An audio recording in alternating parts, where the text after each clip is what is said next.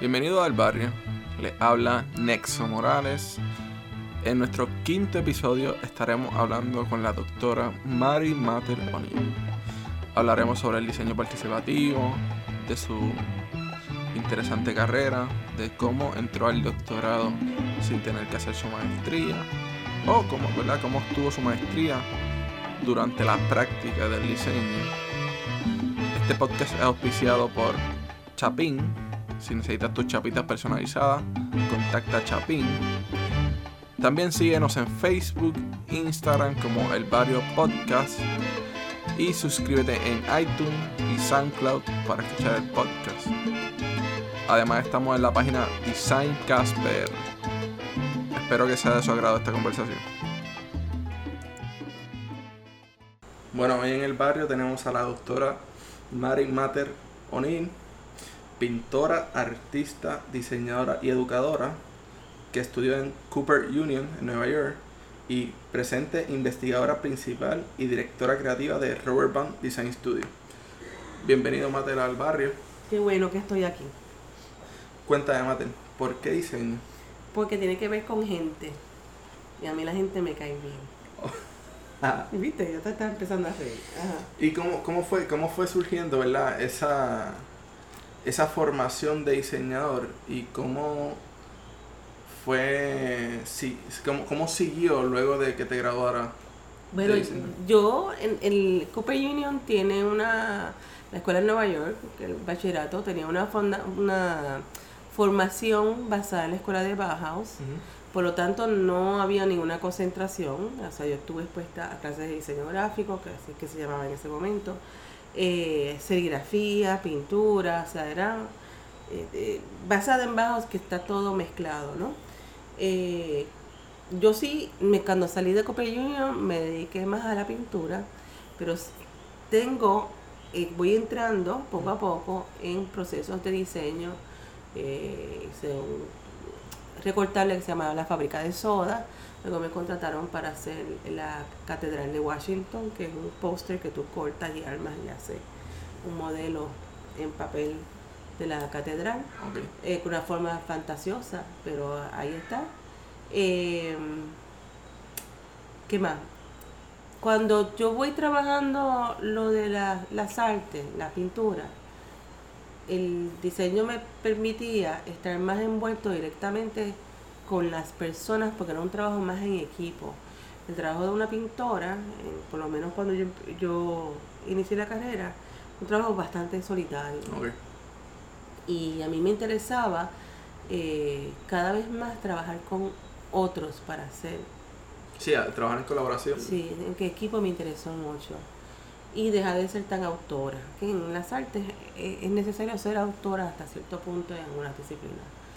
Em, así que cuando el 2000, o sea, por eso en educación yo me vuelvo parte de facultad de la Escuela de Artes Plásticas, hago el, el departamento de imagen y diseño ah, basado en el programa que había hecho Merian Hopwood, que es una diseñadora muy conocida en Puerto Rico. Eh, luego hago conjunto con otros profesores, con Mauricio Conejo, eh, Luis Valerino, eh, Luis Briganti, eran colegas de la Escuela de Artes Plásticas en ese entonces.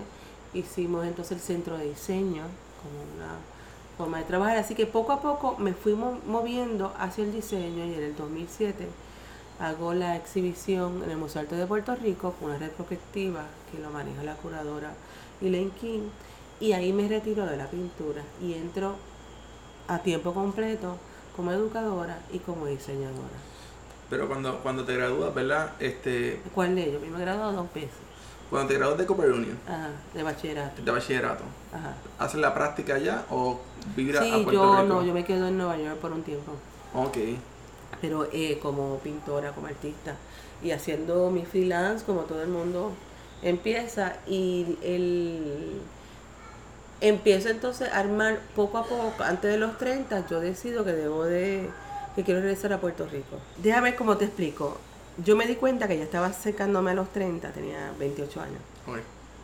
Y dije, wow, yo, yo no me quiero quedar en Nueva York, yo quiero ya estar en un lugar donde yo pueda ya ser parte de un, sentirme más cómoda. Así que ahí este dije, voy a regresar a Puerto Rico. Pero yo no regresé inmediatamente. Ahí me cogió dos años regresar a Puerto Rico. Porque empecé a vivir en Nueva York y vivir en Puerto Rico. Tiempo trabajando en Puerto Rico, tiempo trabajando en Nueva York. Este, porque quería establecer contexto, hacer mis conexiones, que la gente me conociera.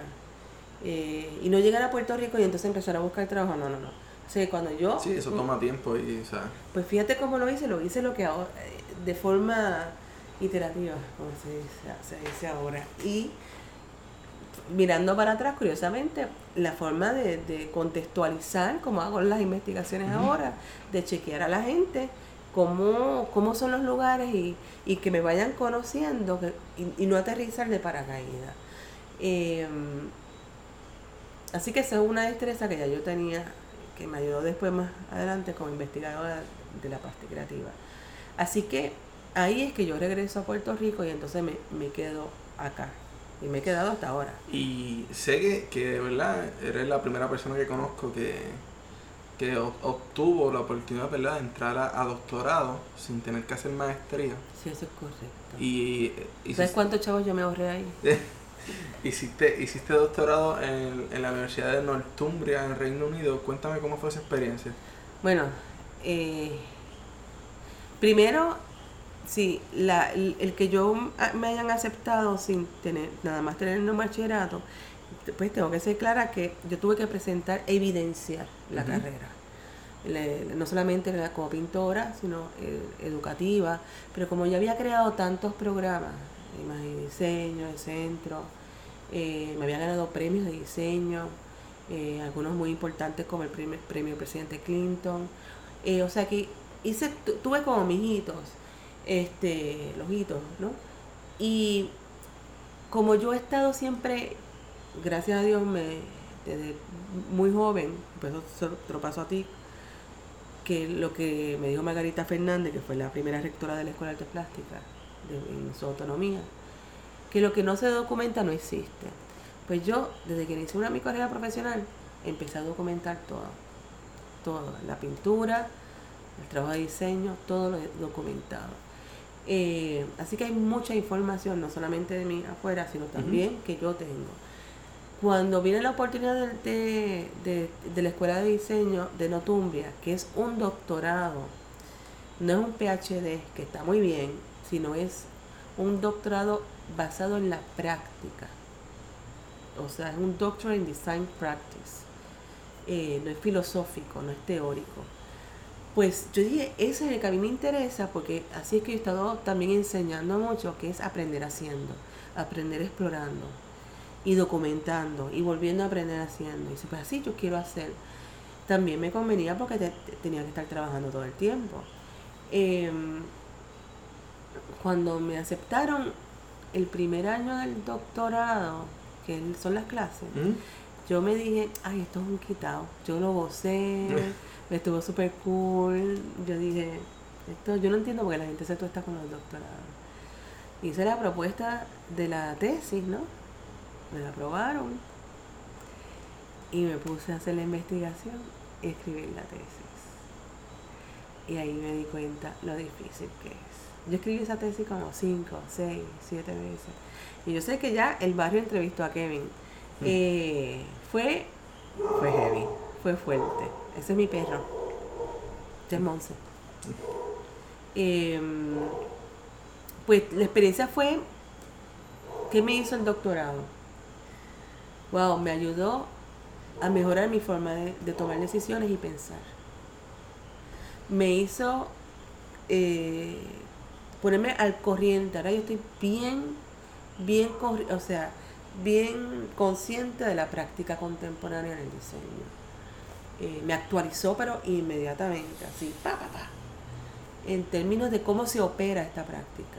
Más allá del último software o, aplicación, ¿eh? Sí, fue un, un proceso de, de, de inmersión, ¿verdad? Y de, de autoconocimiento y de, de, de reflexionar, ¿verdad? En el sentido personal, la cual te abre, ¿verdad?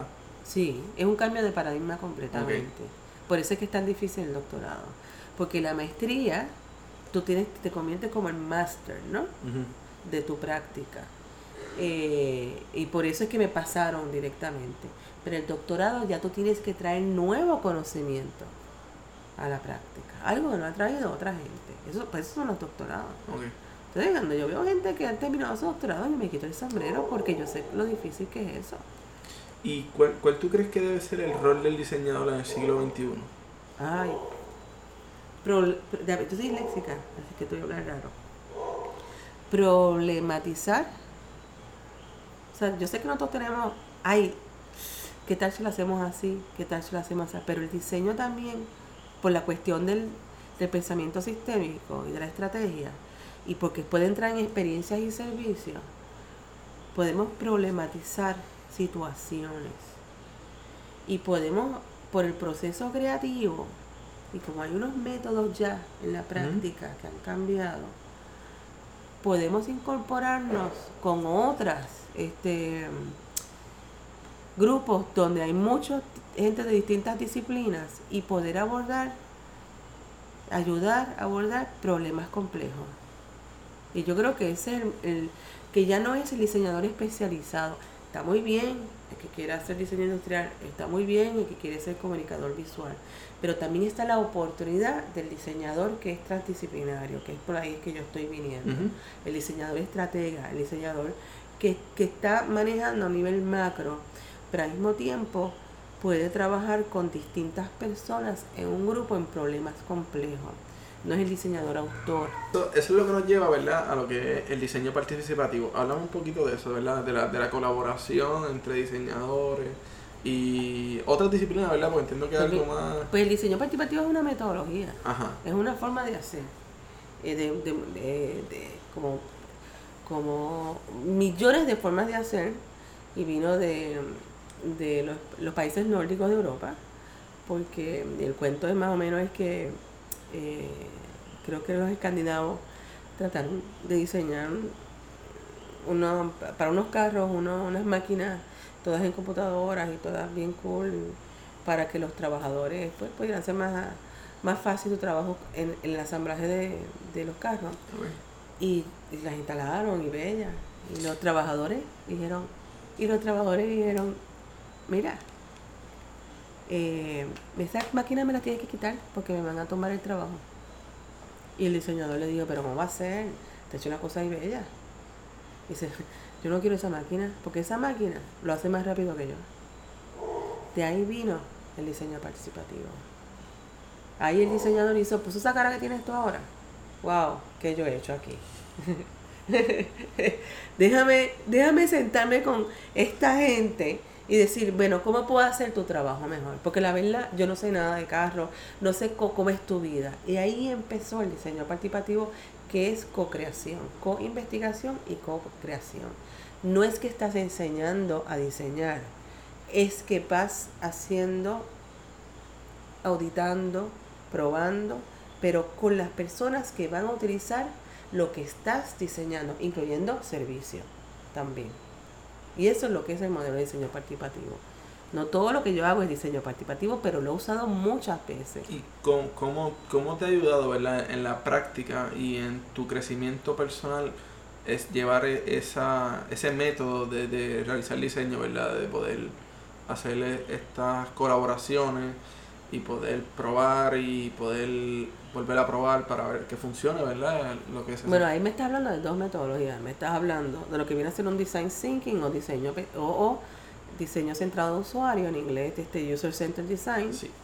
Yo los veo bien, o sea, yo ah. los veo bien unidos de la mano. Es porque vienen de la misma, si es un árbol, tú tienes user centered design y de, el diseño centrado en usuario y de ahí sale una rama que es una forma de approach, eh, de enfocarse, que se llama Design Thinking, que junta negocio, aspectos de negocio y la parte creativa. Y sale otra rama, entre muchas ramas, pero lo que estamos hablando de diseño participativo. También este, salen otro tipo de ramas que están centrando como el diseño de experiencia, el, el, el user experience, por ejemplo, que se usa tanto a nivel digital o eh, se desarrolla entonces el diseño de servicio o, el diseño de innovación social. O sea que el árbol empieza a crecer, pero el tronco grande eh, eh, viene a ser diseño centrado en el usuario, que ya está viniendo también en el norte de Europa, pero también en California, en, no me acuerdo cuál universidad era, pero que uno de los proponentes más fuertes es Don Norman, que todavía está vivo. Este, eh, o sea que ya te, establecí el tronco completo. En términos de diseño participativo, la rama, el árbol, del árbol, el diseño participativo, cuando yo lo he usado, es sobre todo cuando hay, chicos, cuando los problemas son tan complejos, eh, ¿qué hace, cómo un niño aprende en octavo grado ahora eh, nanociencia? ¿Tú sabes? No, no, no, Yo no ni idea. Yo no sé si les están enseñando nanociencia, yo no sé cómo se lo están enseñando, se lo están enseñando, yo no sé cómo aprende un niño en octavo grado. De seguro no es como yo aprendía. Y estoy segura que tampoco tú. Sí. Así que, ¿qué es lo que hago? Si yo tengo que diseñar unos juegos de nanociencia para niños de octavo grado, ¿a quién le pregunto? A los niños de octavo grado. ¿Y con quién diseña? Con, ellos. Claro. O sea, ahí, ahí lo ve. Ahí lo. Sí, se, se, se llega a un punto del codiseño entre poder diseñar ¿verdad? Con, con el usuario y, y hacerlo parte del proceso creativo, que entiendo que es algo cool, traerlo al proceso y poder... Es retador. Sí, pero entiendo que es un punto bueno en el sentido de que le está resolviendo el problema a una persona que va a utilizar el... es que no estás resolviendo el problema, es que lo están tú con los participantes en grupo, todos, todos, tú, tú te vuelves parte de un equipo. En conjunto todos están resolviendo un problema, ya no es el diseñador autor. Claro, el, en este caso, vamos a hablar negocio uno es responsable en el negocio porque tiene como el cliente. Yo uso la metodología de diseño participativo. Yo la inicio, se empieza a trabajar con los participantes, dependiendo del contrato, pero más o menos te estoy dando una idea. Y entonces llega un momento de que se hacen unos prototipos, se hacen las pruebas, se respetan las ideas del participante porque para eso se, se codiseñó. Pero llega un momento que uno tiene que tomar decisiones debido, porque uno tiene una visión más grande de eh, presupuesto, o, otros que tienen que ver con, dependiendo de la complejidad del proyecto. Sí, pero el diseñador se volvería, o sea, básicamente la conexión entre... Sí, entre, sí porque el rol ha cambiado. Y eso, eso es lo yo entiendo que la parte interesante de esos proyectos, porque a veces, como hablamos del tema, ¿verdad? Nanociencia, no sabemos de nanociencia, pues buscamos una persona que sepa de ese tema, adicional a, adicional a los estudiantes. Sí, es correcto.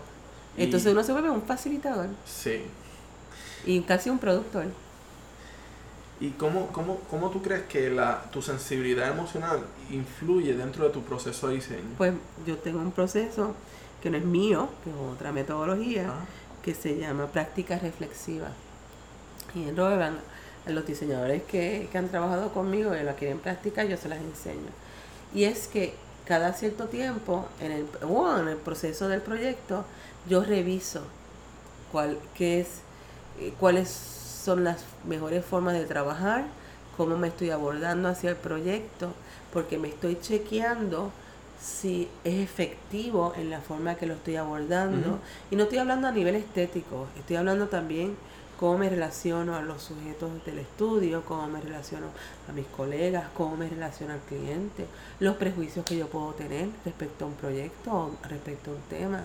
Y me los voy chequeando eh, bajo la práctica reflexiva. Eso se utiliza, por ejemplo, eh, para...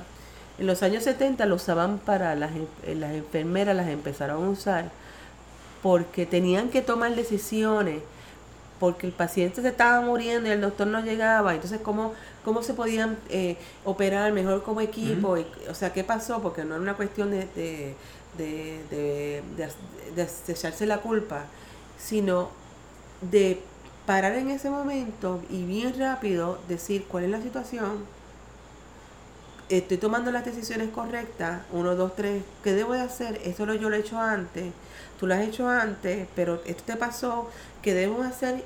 Y operamos y lo hacemos. O al suceder el evento, se reflexiona y se habla qué fue lo, aprendido. Suena como una cosa compleja, pero yo lo hago bien rápido. Y estas son las cuatro preguntas que yo me hago. Por ejemplo, eh, ¿qué yo sé de ti?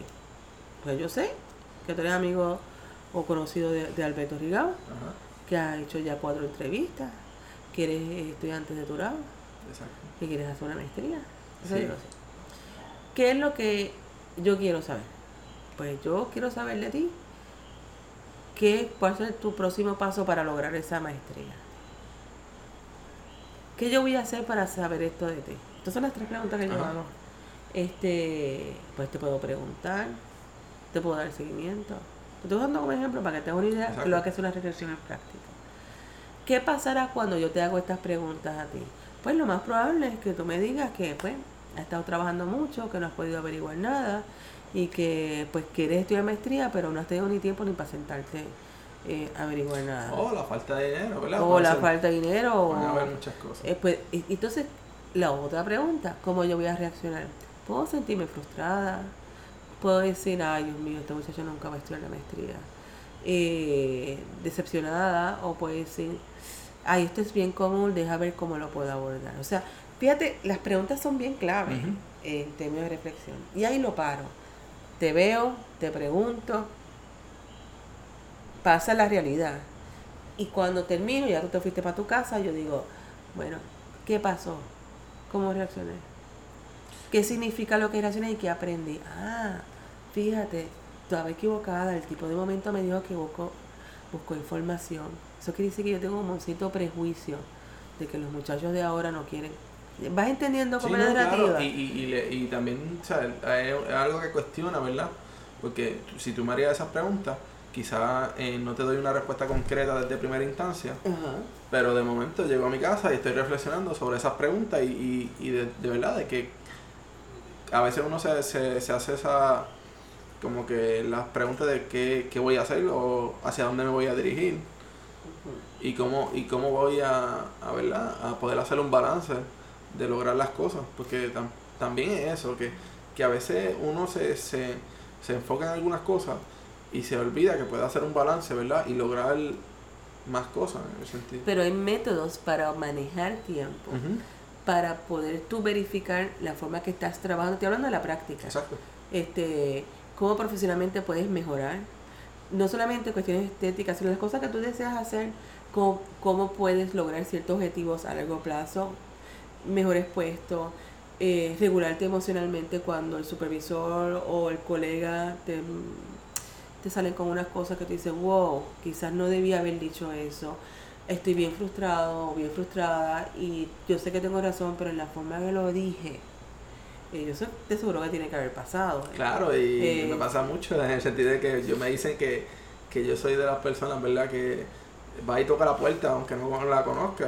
Eh, y en, en tu caso, ¿verdad? o sea, yo sabía de ti, pero no, no te conocía personalmente y yo pues vamos a llamarla, vamos a invitarla al barrio y que venga, porque ¿qué puede pasar? Pues, pues entonces trata de ser de efectivo y eso es una reflexión, la reflexión que tú tienes en la práctica no es solamente señalar las cosas negativas que tú tienes, sino aquellas cosas también en la forma como tú operas profesionalmente que te funcionan, que si tú las puedes visualizar, porque recuérdate que los diseñadores somos visualizamos cosas. Si tú puedes visualizar la forma que tú trabajas, el método que tú utilizas de cómo abordar X o Y cosas, que de momento vas viendo un patrón, ya sea positivo o ya sea negativo, pues lo puedes cambiar, incluyendo positivo, hasta hacerlo más, más fuerte. Exacto. Hacerlo más.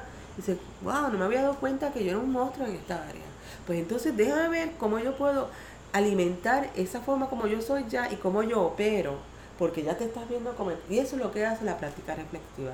Y eso sí lo, lo aprendí en el doctorado porque lo utilizan mucho en Europa para revisar las formas de trabajar profesionalmente. Y no esperar que el proyecto se termine y darnos cuenta de, ay, por esto fue que se cocotó. Sino hacerlo en hacer el ajuste en el momento. ¿Por qué? Porque el diseño ahora se está moviendo cada vez, cada vez más con la gente y para en vez de distanciados detrás de una computadora, estamos metidos con las personas y distintas personas de distintos países, distintas disciplinas, ¿sabes?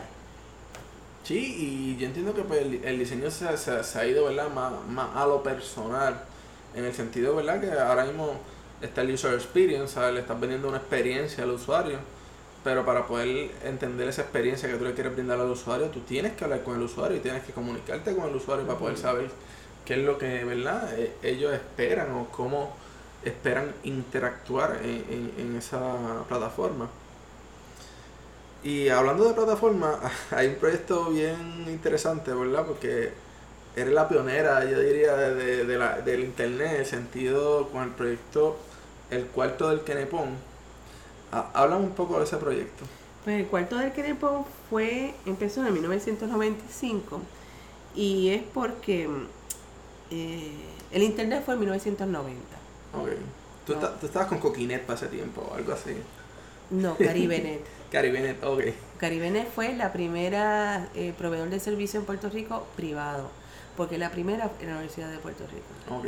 No tenías que estar dentro del, del, sistema de, la... Y era para algunos profesores nada más, sobre todo el área de investigación. Así que Caribenet, que estaba en Condado, es la primera que abre. Entonces yo sigo siendo la segunda persona que yo entré y, y em, ¿cómo es? pagué por los servicios. Okay. Eh, Beléndez fue el usuario primero en Puerto Rico. Es que todavía me acuerdo de eso, un señor mayor. Ellos estaban recién montando el, kiosco y yo estaba entrando por la puerta ya. Em, el internet que estábamos hablando era como Mosaic, que ya no existe, pero es el, el, abuelo de Netscape. Que, el abuelo de Netscape. Sí, una cosa brutal. Entonces, el, no existía Explorer, nada de eso. Y todo era hacia abajo, hacia abajo, hacia abajo, endless scrolling. Los, no había forma de quitar los bordes, las imágenes, todo era lineal y con el fondo gris. Y yo me di cuenta, por el tema de la documentación, que yo quería documentar la cultura contemporánea, la dinámica, porque Puerto Rico tenía muchas cosas que yo me estaba dando cuenta. Y lo lancé con el cuarto del Querepón porque necesitaba algo, no quería algo como el coquín ni nada de esas cosas, alguien que un puertorriqueño en el mundo lo reconociera, pero que no fuera tan, tan local que no, que, alejara a la gente. Así que le puse el querepón porque yo había pintado el cuarto donde tú me estás entrevistando ahora de color verde. Eh, que queda detrás de mi cocina.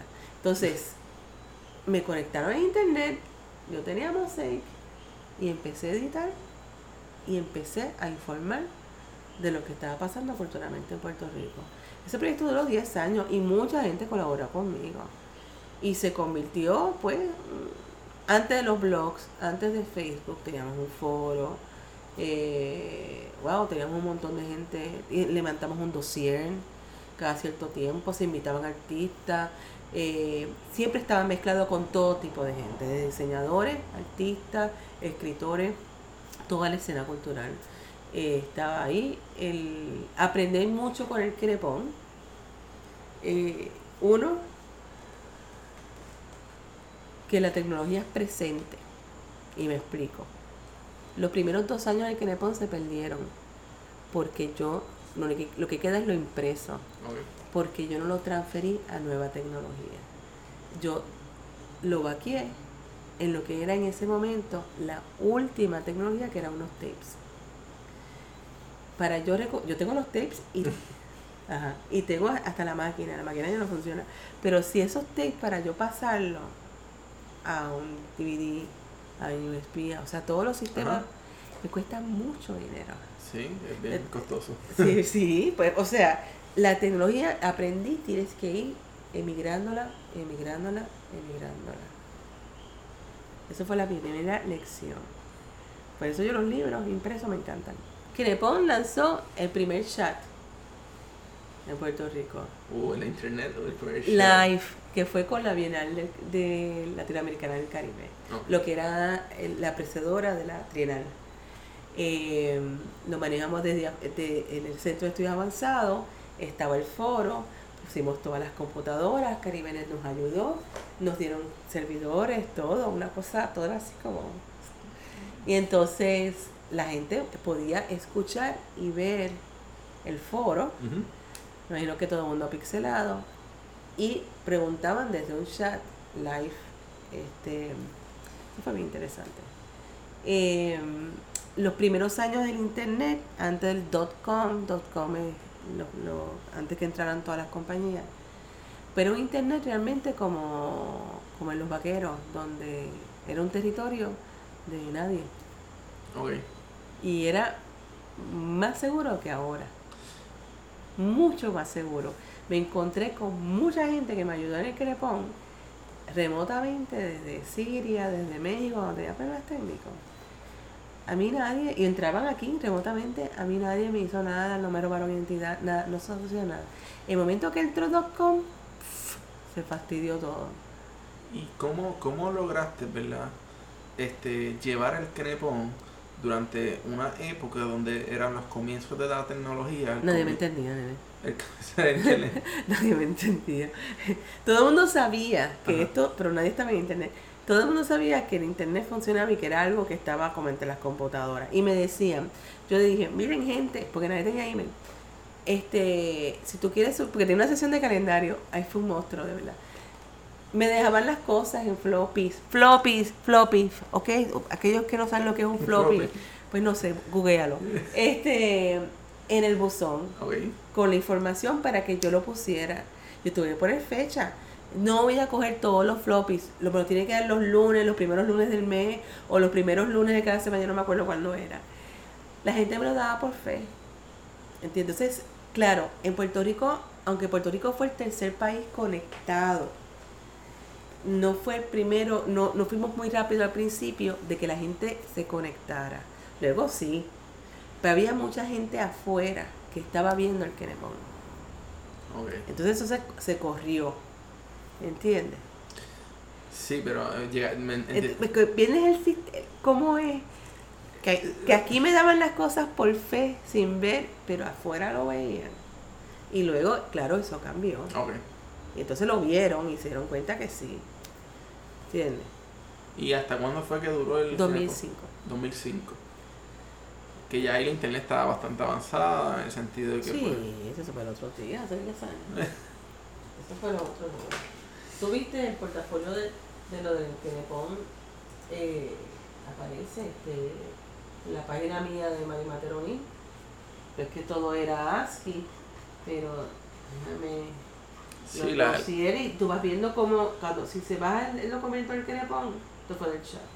Eh, ah, no, hago notar que la tipografía del cuarto del Kenepon fue hecha para el cuarto Kenepon eh, por Edna Acosta. ok. O sea, y era tipografía, no dibujito ahí. Este. Eh, claro, yo soy lo que se conoce ahora un early adopter. Quiere decir que lo que tiraban en la calle, cuando salió Macromedia, pues yo inmediatamente hacía un proyecto en Macromedia eh, Flash, eh, como ahora tú conoces. Que, y por eso que cuando entras a esta oficina, toda la parte arriba, todos esos software que va allá arriba, son las primeras versiones de, de PageMaker, que ya no está, de Photoshop. Flash murió porque ahora es Imagínate. HTML5. Así pues, hasta todos esos software allá arriba. Pues claro, pues entonces el Kenepon también tenía esa cosa tecnológica que yo lo levantaba inmediatamente porque, y eso te lo tengo que decir, uno se tiene que divertir trabajando, porque si no. Entonces, es ahí un, pro- un, pro- un, un proyecto cultural que problematiza, que, que hace pensar y viene desde lo que se conoce ahora mismo de User Experience de diseño. Lo, lo- Eh, ¿Viste qué curioso? Lo, lo, lo más que me gusta de- del, del Kenepon, ¿verdad? Y, y es que me veo a mí mismo, ¿verdad? En el sentido de, ¿verdad? Cómo comienzo este, este podcast por la documentación de diseño y de cómo... Y, de, y en el cambio de tecnología, porque quizá cinco años atrás hubiera abierto un blog, pero ahora mismo los podcasts sa- le puede llegar a más gente. La gente prefiere a veces, más, más que leer, prefiere estar escuchándote en el carro o, o en cualquier momento que te, que te pueda escuchar. Y me, me, me gustó, ¿verdad? Cuando me enviaste ese documento y, y vi cómo vienen personas, ¿verdad? Desde antes, tratando de con, con este problema de falta de documentación que hay en Puerto Rico. Y, y es bien interesante, ¿verdad? Cómo, cómo se llevan a cabo estos proyectos. Mayormente entiendo, ¿verdad? Ese, ese proyecto no fue comercializado. No. Y, al, Y eso fue un fallo. Eso fue mirando para atrás. Hace en el 2005, cuando yo anuncio que lo voy a cerrar, tenía una junta y todo, era un non-profit. Y el que yo no al final yo no lo hacía sola. Ok. Tenía un montón de gente. ¡Wow! O sea, viene gente. Y para los dossiers, o sea. y tenía compañeros diseñadores que me ayudaban. Eh, y que venían del mundo digital, como Teo Freiter, que también es uno de los early adopters de Puerto Rico que ayudaban a montar el, y, y rediseñar el Kenepon y todo eso. Pero cuando yo lo, man- lo cerramos, porque ya era, yo quería moverme hacia otras cosas, yo pensé que iban a surgir otras revistas culturales que hasta ahora eh, de esa magnitud no han surgido aquí en Puerto Rico. Eh, no sé por qué. Pero hubo un acercamiento del, de, de lo que ahora es Pérez Rangel de comprar el Kenebon. Ok. Pero lo querían convertir en algo. No es que lo comercial esté. eh, eh, no es que lo comercial sea diabólico ni nada de eso, to- todo lo contrario. Es que querían cambiarlo a que no tuviera ese aspecto transdisciplinario, eh, que, que fueran cosas escritas por comisión, más. No tenía esa honestidad, no es que fueran deshonestos, pero no era más tan Le cambiaban el enfoque a lo que era. Sí, entonces yo no, no, no lo quise vender. El, claro, ahora no sé si eso fue la mejor decisión, quizás sí, quizás no. Eh, porque yo tenía la esperanza de que se podía replicar en otros lados. Quizás lo debía haber negociado en otra forma, pero no pude. Estaba muy confiada de que iba a salir otra revista, aunque yo no lo hiciera. Y eso no sucedió. Ese vacío nunca se llenó y eso me, siempre me ha estado bien raro.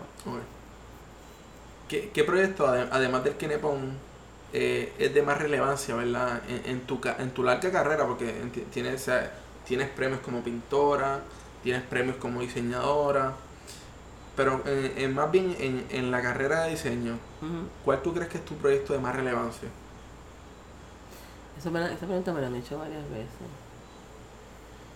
Cuando me hacían esa pregunta cuando pintora, de- siempre decía el último cuadro. Ok. Porque el último cuadro era que tenía el problema y el misterio que yo estaba tratando de resolver. Y en diseño yo no he podido identificar excepto quizás Hotel Excelsior, la tipografía, ese proyecto, yo aprendí mucho en hacer ese proyecto. El diseño tipográfico de, de, Excelsior. Que está disponible en línea, se lo pueden llevar, está gratis. Eh, también, más que nada, yo lo que te puedo decir que en los últimos años, aparte de otra sesión, no te puedo identificar otros proyectos que yo estoy como enamorada del proceso. Ok. Yo, o sea, vamos a ponértelo así.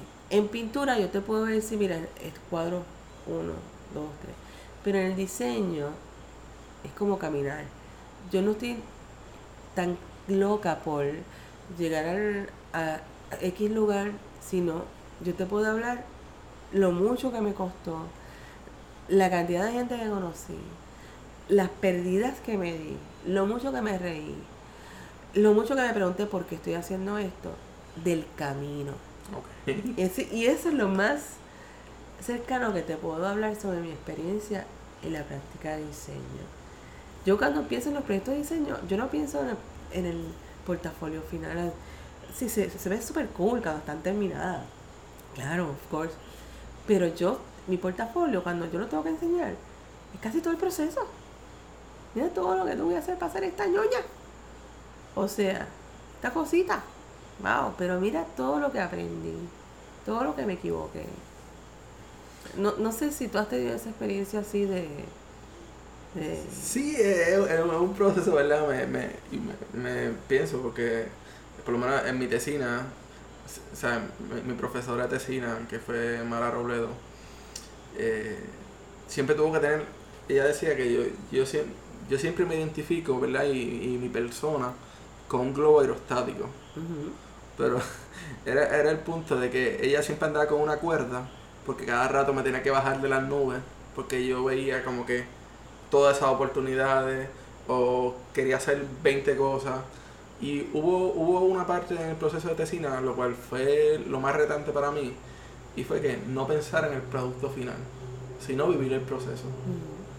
Y cuando logré vivir el proceso y poder ver toda esa investigación desde otro punto de vista que no era pensando en el producto, cuando voy ya a la parte del producto, yo lo que quise vender a, la, a las personas, ¿verdad? Y a, y a la audiencia que, me tuvo que escuchar en esa última presentación, no fue un producto tangible, sino fue mi proceso y lo que realmente yo viví y, y, lo que todas esas oportunidades que yo vi, ¿sabes?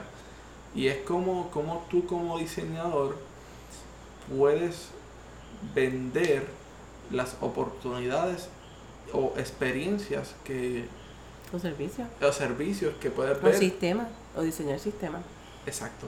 Sí. Y eso fue yo creo que lo más, lo más interesante y, y, y lo más cool de todo fue que además de ser un proceso de inmersión, ¿verdad? En cuestión de investigación, fue un, un proyecto en el cual de autoconocimiento. Y cuando tú te empiezas a analizar a tú mismo es bien weird porque a veces tú no sabes muchas cosas de ti. O, o haces cosas que no estás, te das de cuenta que tú las haces. Imagínate que si lo haces en grupo y entonces sales de ti, o sea, tú estás ahí, pero también está el otro que está teniendo, está en el mismo proceso, pero las experiencias son distintas en el proceso. Estoy hablando esto parece que estamos haciendo, sí, soy Marimata Lonine, estamos en un grupo de anónimos. No, este, este, estamos hablando de un proceso creativo donde por la metodología ahora de estar tan relacionados con las personas que estamos diseñando, eh, hace que aunque tu colega, tu compañero, sea diseñador o no, esté en la misma investigación y en el proceso de diseñar un problema, una página web, una aplicación, algo industrial, unos juegos, lo que sea, la experiencia es completamente distinta. Exacto. E, e, este es como una película, como, como un reality show. Y entonces cuando se, empieza a, a, decir out loud, más allá del software, porque sí, el software, el craft y la estética siempre está ahí, pero me refiero, wow, pero esto realmente puede tener un efecto, pero ese efecto trae una responsabilidad wow, yo no estoy tan segura. Y yo te pregunto, ¿qué tú crees? Dices, bueno, pero vamos a pensar, porque ellos quisieron, entonces, en el diseño participativo, pero también la etnografía nos dijo, o sea, pero esto también no, entonces das unos pasos, unas decisiones, como tú dices, más evidenciadas con más seguridad, de donde tú dices, esto sí va a funcionar porque este estamos diseñando para un contexto. Nunca me veo, o sea, el proceso es tan bonito, de, nuevo conocimiento. Y es como, como tú logras, ¿verdad? Hacer, ese balance entre proceso y estética, ¿verdad? Lo cual te lleva a, entiendo yo, ¿verdad? A, llevar tu, tu diseño a, a, next step, al próximo nivel de, lo que puedes hacer en tu carrera. Sí. Pero yo no pienso en mi carrera.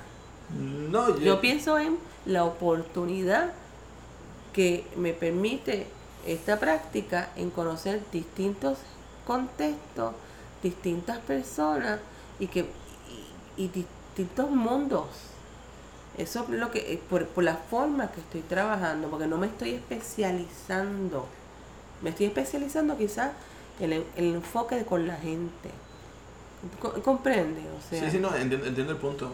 Y, lo, lo digo en el sentido también de que en mi caso yo vivo el día a día, en el sentido de que pues no me gusta como que pensar, no, quiero hacer 25 proyectos de tal cosa y los voy a hacer en tanto tiempo porque esto me va a llevar a, otra cosa. Sino que pues eh, vivo en, el día a día o en, o en el diario vivir, cómo llevo, ¿verdad? Cómo comienzo a hacer mini proyectos que se van haciendo más grandes poco a poco. Y entiendo que el barrio, ¿verdad? Sale por una inquietud de la cual yo quería hacer mi maestría, no tuve la oportunidad de irme en el momento que quise, pues tenía que tomar un proyecto el cual o sea, suplantara o reemplazara por el momento lo que iba a ser la maestría. O sea que tú con estas entrevistas tú estás tratando de adquirir nuevo conocimiento. Exacto. Me autoeduco mientras conozco a otras personas El igual que me, me, me, me ayuda a aprender sobre... ¿Y qué tú has aprendido hasta ahora? Bueno, me he dado con cuatro diseñadores totalmente diferentes. Me he dado con diseñadores como Alberto, ¿verdad? Que es un diseñador más de diseño editorial, en mi, por, lo, ¿verdad? por lo que yo lo conozco. este Rambo y Tuto, pues somos pares en el sentido de que pues, nos conocemos desde la universidad y tenemos muchas cosas en común. Eh, el doctor Kevin Hilton, que me encantó ah, conversar con él porque pues hablamos sobre el proceso de diseño, la investigación y la importancia ¿verdad? de lo que es la, la, investigación en el diseño, que es algo que te abre otras brechas y bueno, yo tenía la percepción tuya y no creo que estaba mal, ¿verdad? Pero era en cuestión de este proceso y, la, y el valor de, de, de tener un buen proceso durante la realización del diseño y diseñar con, con como estábamos hablando al principio, de diseñar con un respaldo, o sea, de tener un buen contexto y un buen contenido y balancearlo con lo que es la estética, que es lo que lleva el, el diseño a poderlo brindar soluciones que se hagan sustentables, en el sentido de que pues quizás brindas una solución que ya con ese contenido y si las otras personas como tal que lo van a, ver o, lo van a utilizar entienden todo, todo este proceso y, y de por qué se están haciendo las cosas, pues hace que el diseño sea funcional. Bueno, sí, pero la gente, el diseño funciona en la manera que la gente la gente otorga significado según sus experiencias. Exacto. ¿Cuál, ¿Cuál, tú crees que debe ser un paso en la comunidad del diseño gráfico en estos momentos? ¿Tú a nivel local? A nivel local. Buscar trabajo. Buscar trabajo. Sí, no hay trabajo.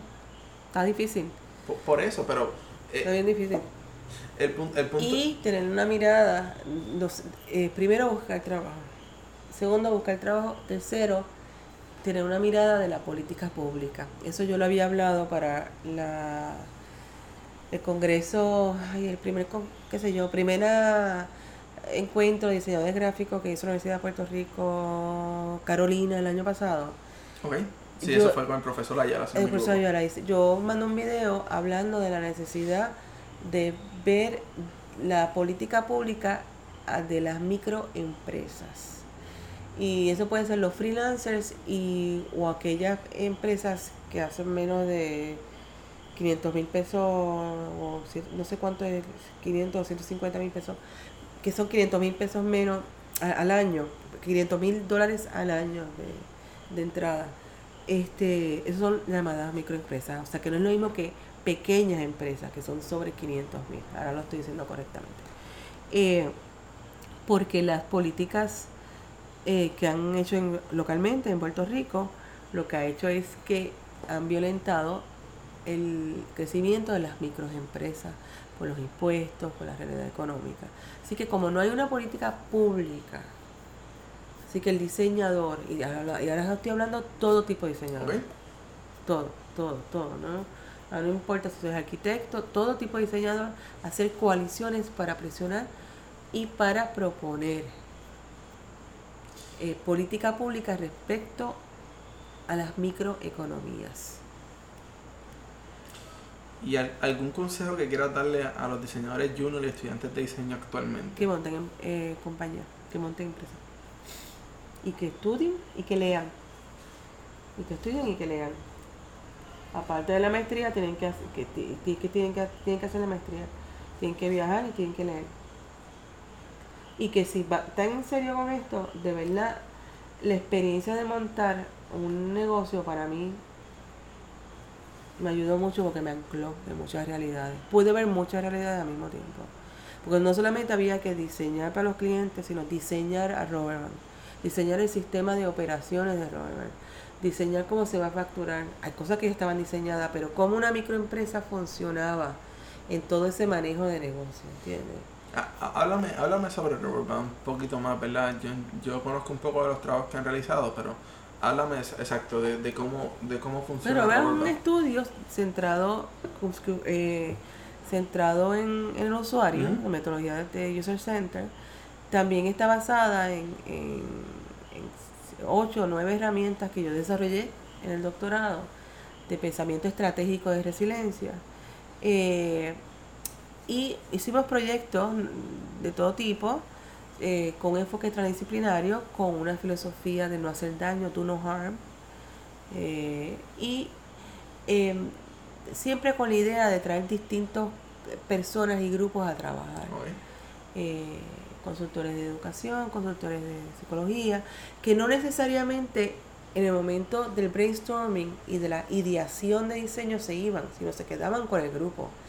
Que el diseñador eh, principal más los diseñadores asistentes eran los investigadores del proyecto, yo no los separaba. Para tener ese proceso de entendimiento de para quién y cómo y por qué estábamos diseñando. Em, no, y que, los mantenía, lo mantenía todos en un mismo plano, ¿sabes? Sí, no, y leían. Se mandaban a leer. Aquí Robertman se pagaba por leer. Este, y leer con respondiendo para atrás. Eh, pero Robertman creció de, de, 2008 para acá, son siete años. Eh, tuvo sus altas y bajas como todo negocio, ¿no? Eh, pero logramos tener buenos premios, pero también buena eh, em, portafolio de, clientes. Y eh, el año pasado estaba planificado empezar a exportar servicios, pero la realidad, por eso es mi preocupación del micro empresarismo, la realidad del país con las realidades económicas nos está tomando la cabeza a todo el mundo. Y nos manda a ser más pequeños, no nos permite crecer, nos manda a ser más chiquitos. Entonces, si tú trabajas freelance por tu cuenta, pues no tienes seguro médico, no tienes que buscar tú, eh, desempleo, o sea, tienes muchas seguridades de empleo que dentro de una estructura ya más corporativa te iba a dar más estabilidad. ¿Comprende? lo que te estoy diciendo. entiendo el punto, ¿verdad? Y, y eso es una, una, de mis preocupaciones, ¿verdad? A veces, porque, pues, hoy quizás hay trabajo, mañana no sabemos si hay. Igual lo tienes en un negocio, pero el negocio eh, te daba un apoyo que promovía una estabilidad. ¿Entiendes? Sí. Este, bueno, Mate, eh, gracias por darte la vuelta en el Bueno, gracias por invitar. Este, espero que sigas con tu proyecto, que lo puedas replicar y que puedas conseguir hacerlo económicamente sustentable. Espero tenerte en unas próximas iniciativas que tengo del barrio y seguir viéndonos por ahí, teniendo charlas de diseño. Muy bien, muchas gracias.